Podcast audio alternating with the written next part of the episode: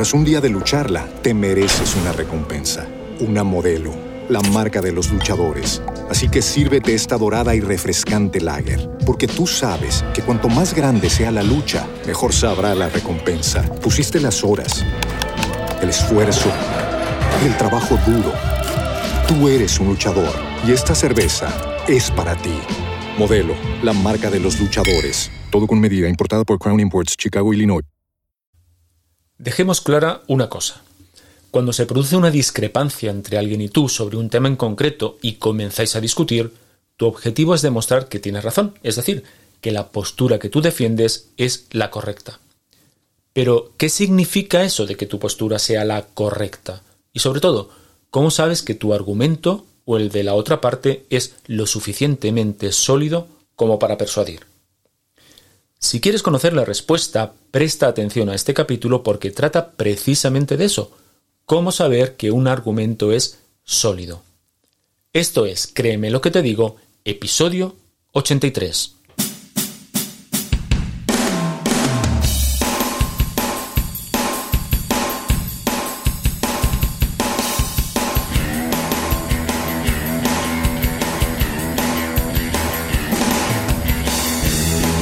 Bienvenido a Créeme lo que te digo, el podcast dedicado al mundo de la persuasión en el que te explico todo lo que tienes que saber para influir, convencer e inclinar opiniones a tu favor.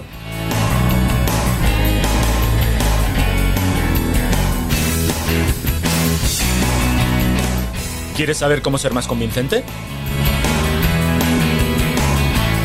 ¿Quieres aprender a debatir y discutir sin conflictos? ¿Quieres saber cómo hablar en público como un auténtico profesional? Si es así, créeme lo que te digo, este es tu podcast.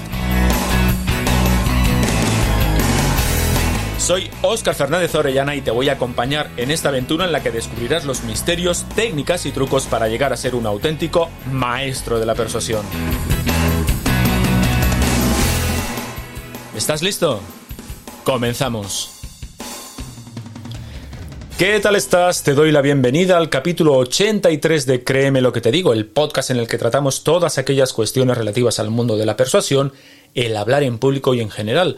Ya lo sabes, las habilidades comunicativas necesarias para influir e impactar en los demás. Antes de nada, antes de entrar en materia, quiero desearte unas muy felices fiestas y que el próximo 2021 sea un año que compense y multiplique en la medida de lo posible todo, todo lo bueno que este cicatero 2020 no nos ha dado.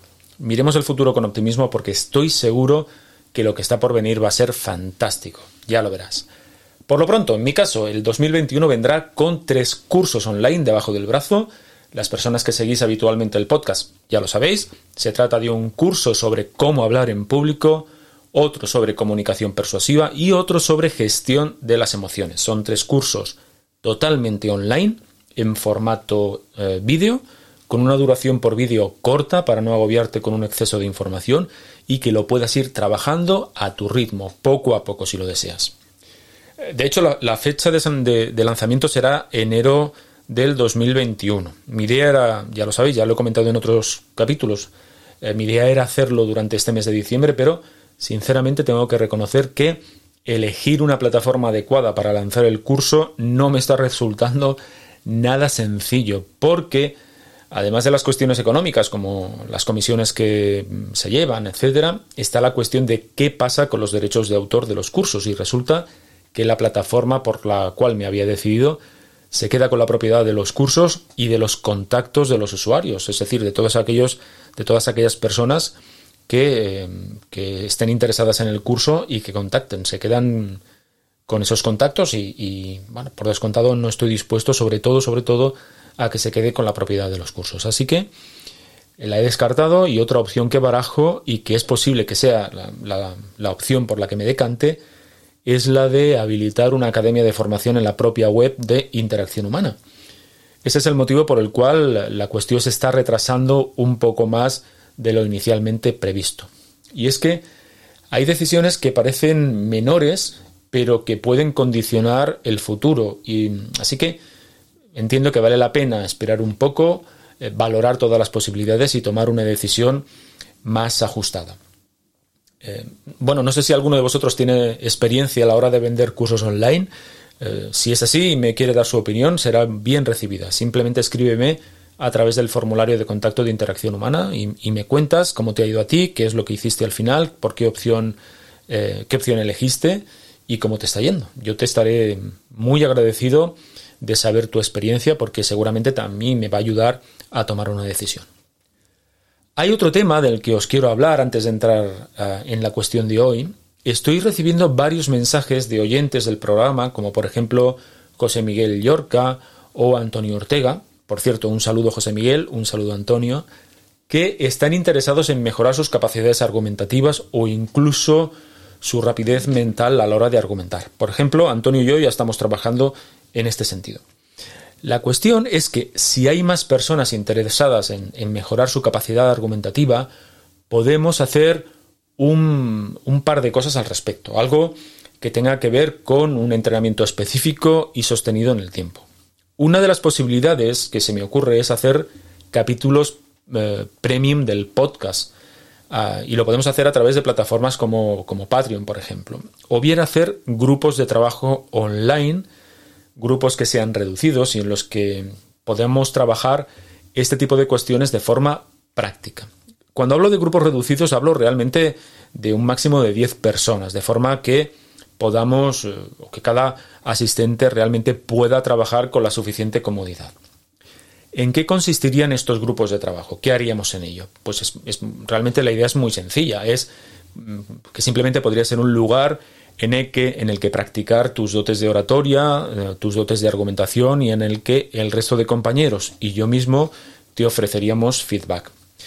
Em, de hecho, de hecho, ambas posibilidades, tanto los episodios premium como los episodios, como los grupos de trabajo, pueden ser perfectamente compatibles. La cuestión es que si crees que puede ser una buena idea, si crees que te puede interesar, por favor, dímelo a través del cuestionario de contacto de interacción humana en interaccionhumana.es barra contacto y nos ponemos a ello. Eh, creo que puede ser interesante porque realmente es difícil encontrar espacios donde practicar y mejorar la capacidad de argumentación y de oratoria.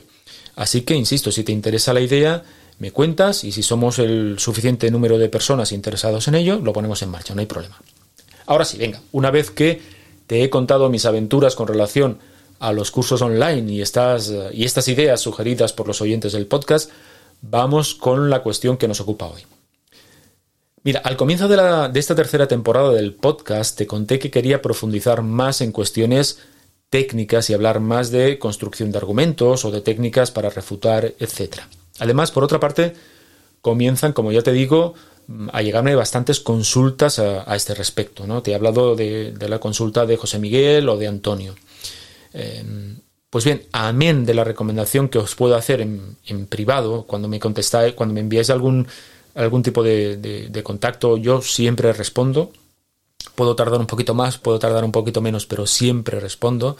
Entonces, amén de, esta recomendación que os puedo hacer. En privado, como decía, van a haber episodios como el de hoy que van en la línea de mostrar cómo mejorar tu técnica para argumentar, al menos desde el punto de vista teórico. Luego, ya sabes, a ti te corresponde el practicarlo. Así que para este episodio voy a tratar un tema fundamental porque por muy obvio que te pueda parecer, hay veces que presentamos argumentos poco sólidos a la hora de defender nuestras posturas y creo que eso se debe a que no tenemos muy claro en qué consiste un argumento sólido, qué criterios debe cumplir un argumento para que podamos determinar que ese argumento es sólido. Para comenzar hay que dejar claro precisamente qué es eso, ¿no? ¿Qué, entendemos por un argumento sólido o cuándo podemos decir que un argumento es un argumento sólido? Así que de forma muy sencilla pero muy clara podemos decir que un argumento es sólido cuando la otra parte no puede encontrar otro argumento que lo desmienta, un argumento que lo refute. Es decir, que si yo digo que aprender a argumentar correctamente es una de las habilidades más importantes que una persona puede desarrollar, porque al hacerlo aprende a, pensar con claridad y a ordenar ideas y además se protege contra las falacias, y mi opositor no encuentra una manera adecuada de refutar esto que acabo de decir, mi argumento será sólido, al menos en este momento, para esta persona y de forma coyuntural. Sé positivamente que los teóricos de la argumentación me dirán que esto que acabo de decir no es del todo cierto y que un argumento es sólido por cuestiones técnicas al margen de la coyuntura. Y por supuesto que tienen razón. Lo que ocurre es que de forma pragmática un argumento, digamos que sale vencedor ante otro en función también de la capacidad que tenga tu oponente para saber desmentirte. Porque al final esto de la argumentación es una cosa... Eh, sí, hombre, puede ser una cuestión teórica, de hecho lo es, pero nosotros lo queremos llevar al terreno práctico. Y al terreno práctico significa, pues, eh, argumentar, eh, dar tus opiniones para convencer. Así que siempre hay otra parte, siempre hay alguien más al que tú intentas convencer. Por eso, en realidad, tienes que saber del tema que tratas cuando, cuando estás argumentando. Ya sé que puede parecer una cosa muy obvia, aunque si vemos algunas tertulias de televisión, podemos eh, estar de acuerdo incluso que no es tan obvio, ¿no? Es decir, no, eh, la persona que argumenta, la persona que está presentando argumentos sobre una cuestión, tiene que saber dominar el tema, tiene que dominar el tema precisamente para que estos argumentos sean lo suficientemente eh, sólidos y para poder desmentir argumentos falaces de la otra parte. En la medida en que tú no controles el tema del que estás hablando, hay muchísimas más probabilidades de que argumentos no ciertos que vengan de la otra parte venzan a los tuyos. En cualquier caso, lo que yo pretendo es que aprendas los elementos técnicos que te conducirán a construir argumentos que sean difíciles de refutar y por lo tanto que podamos llegar a la conclusión de que son eh, argumentos sólidos. Así que, una vez que ya sabemos cuándo un argumento es sólido y lo sabemos de la manera más pragmática posible, otro elemento básico, esencial que hay que tener muy presente es el siguiente. Cuando quieres demostrar que tienes razón y por lo tanto vas a presentar una serie de ideas para defender tu postura, detrás de esa postura que defiendes siempre, siempre hay una pregunta. Y es muy importante identificar cuál es y no olvidarla nunca durante tu intervención. Esta pregunta es la que, digamos, enmarca la discrepancia entre tu postura y la postura de tu interlocutor. Y como siempre, vamos a poner un ejemplo. Si en una discusión navideña tu cuñado está a favor de los toros y tú no, o al contrario, me da igual, piensa, ¿qué pregunta hay detrás de esta discrepancia? Pues bueno, seguramente hay una pregunta muy parecida a la siguiente. ¿Deben prohibirse las corridas de toros? Puedes formularla de una forma diferente, pero en el fondo esta es la cuestión sobre la que se debate. Otro ejemplo. Si tú mantienes que el gobierno no debe promulgar una ley que prohíba la pornografía y tu cuñado dice que está a favor de esta ley, ¿cuál es la pregunta que hay detrás de esta controversia? Puede ser la siguiente. Puede ser, ¿debe el gobierno legislar sobre la moral privada de las personas? O a lo mejor podría ser la siguiente. ¿Es la pornografía una actividad que deba prohibirse? O tal vez podría ser esta otra. ¿Es el actual gobierno paternalista con nosotros? Si te das cuenta, hay varias preguntas que pueden estar detrás de, tu postura, así que piensa en lo siguiente. ¿Qué pasa si la pregunta que tú tienes en mente es diferente a la pregunta que tiene en mente tu oponente? Pues lo que ocurre, simple y llanamente, es que el debate será, digamos, un debate em, embarrado, porque en realidad estaréis en dos debates diferentes. Lo que, lo que ocurrirá es que cada uno está debatiendo acerca de un fondo diferente, de un fondo distinto. Por este motivo, cuando defiendas tu postura es obligatorio. Primero, tener claro a qué pregunta estás respondiendo, cuál es la pregunta de la, de la discrepancia, y segundo, explicitarla para comprobar que tu interlocutor está respondiendo a la misma cuestión. Por ejemplo, en este último caso podrías decir algo como eh, la cuestión es si un gobierno debe o no legislar sobre la moral privada de las personas. Y yo pienso que tal. De hecho, de esta manera lo que haces, insisto, es explicitar la controversia que hay de, fondo, la pregunta que hay de fondo, aunque no lo formules en forma de pregunta. Así que fíjate que, discutir sobre el tema que tú quieres y no sobre el, que plantea tu oponente es en realidad buena parte del éxito persuasivo que tengas. Por lo tanto, y para cerrar este punto, un argumento será la respuesta que des a la pregunta del debate. Si la pregunta es, ¿son las restricciones de movilidad útiles para, eh, para, el control del coronavirus? Y tú dices, sí, porque minimizan la posibilidad de expandir el contagio a otras personas, esto último es tu argumento. Así que, una vez que ya sabemos cuándo un argumento es sólido, una vez que ya sabemos que detrás de cualquier argumento se esconde una pregunta que es necesario explicitar, vamos a ver cuándo ya técnicamente podemos decir que un argumento es un buen argumento. Déjame preguntarte, eh, preguntarte lo siguiente. Si alguien te dice que la fabricación de un coche Tesla contamina más que la de un utilitario normal y corriente porque en la fabricación del motor Tesla se utilizan componentes eh, altamente más tóxicos que la fabricación del utilitario, ¿qué criterios utilizarías para determinar que este argumento es sólido? Y vaya por delante que, el, que esto que acabo de decir del Tesla me lo acabo de inventar. ¿Qué dirías? ¿En qué te basarías para determinar que este argumento es sólido o no es sólido? Pues mira, fíjate, para determinar si un argumento es bueno o no, nos basamos en dos criterios fundamentales. Atención, el primero es en su veracidad y el segundo es su relevancia. Y lo que vamos a hacer a continuación es verlos con un poquito más de detalle. Mira, la veracidad me indica hasta qué punto un argumento es o no es cierto. Es decir, hasta qué punto lo que me dices es demostrable. Hasta qué punto lo que me dices puede acreditarse. Y por cierto, por cierto, quien afirma, quien expone el argumento, tiene el deber de demostrar que lo que dice es cierto. Sobre esta persona recae lo que viene a llamarse la carga de la prueba. Por lo tanto, cuando digo que la fabricación de un coche Tesla contamina más que la de un utilitario normal, lo primero que harás para eh, determinar si es un buen argumento o no será valorar hasta qué punto esto es creíble. Y lo harás, entre otras consideraciones, a partir de las pruebas que yo o que la persona que está argumentando aporte para demostrar que eso es cierto.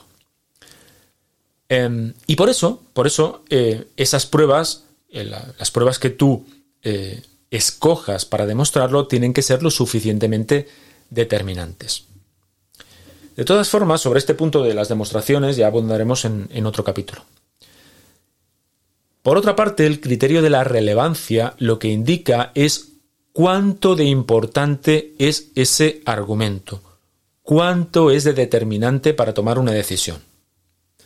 Imagina que en nuestro ejemplo del Tesla la cuestión es si mi amigo se compra uno, eh, Tesla, u opta por otra marca. Mi argumento es que, eh, insisto, que en su fabricación contamina más que otros utilitarios, pero resulta que mi amigo es un tipo, digamos, poco sensible a esto del cuidado del medio ambiente y valora más otras cuestiones como por ejemplo el estatus. Así que este argumento de la contaminación, a pesar de que te pueda, eh, de que le pueda parecer cierto o a pesar de que a ti te resulte importante, para él, para mi amigo, es poco importante, es poco relevante. Otra manera de expresarlo sería diciendo que para mi amigo este argumento tiene poco impacto. Por eso, por eso, en otros capítulos del podcast he insistido tanto en que es necesario conocer a tu interlocutor, porque los argumentos que son relevantes para unos pueden no serlo para otros. Así que ya conocemos los dos criterios a partir de los cuales valoramos si un argumento es sólido o no lo es. Su veracidad y su relevancia o impacto. Y no pienses que son dos, criterios a elegir o que no importa si eh, tu argumento puntúa bajo en uno de ellos. No, un argumento será más sólido en tanto que puntúe alto en los dos criterios. Es decir, que los buenos argumentos son, por un lado, veraces y por otro, relevantes. y tu objetivo a la hora de argumentar es encontrar los argumentos que cumplan con ambos criterios. Por lo tanto, y para cerrar con este punto, diremos que al debatir, la capacidad de persuasión o la capacidad de convencimiento de tu argumento será la resultante de multiplicar su veracidad, es decir, cómo has conseguido demostrar que es cierto por su importancia o impacto, es decir, cómo es de relevante para la persona que te escucha o cómo es de relevante para la decisión que se ha de tomar. Así que, la próxima vez que escuches el argumento de alguien y quieras evaluarlo, puedes seguir estos pasos. Primero, descubre la pregunta a la que responde con el argumento. Segundo, evalúa hasta qué punto demuestra lo que dice. Y tercero, evalúa el impacto o la importancia del argumento para responder a la pregunta del debate. En próximos episodios del podcast vamos a afinar un poquito más, afinaremos un poco más y hablaremos de una técnica para construir argumentos siguiendo estas reglas que acabamos de ver. Pero por hoy, por hoy lo vamos a dejar aquí. Hasta este punto llegó el episodio 83 de Créeme lo que te digo. Ahora, pues ahora te toca practicar, ahora te toca practicar y descubrir argumentos sólidos y débiles que corren por ahí, por el mundo. Ojalá que todo esto te haya gustado, ojalá que puedas echarme una mano difundiendo el podcast y puntuando con 5 estrellas en Apple Podcast o con un me gusta en la plataforma desde la que me escuches. Ya sabes que eso, esta manera, es la forma que, en la que poco a poco más personas nos, eh, nos, nos descubrirán, nos vayan escuchando. Así que chicos, chicas, nos encontramos dentro de 15 días en el episodio 84 de Créeme lo que te digo. Hasta entonces, hazme un favor, sé convincentemente feliz. Hasta luego, persuasores.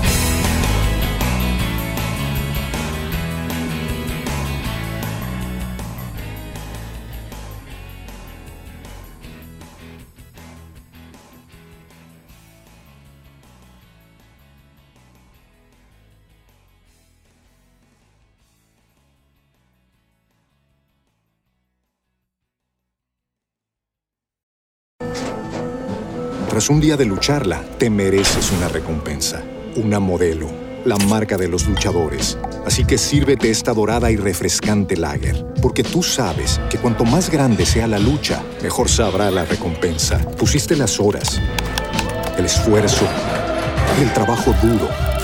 Tú eres un luchador y esta cerveza es para ti.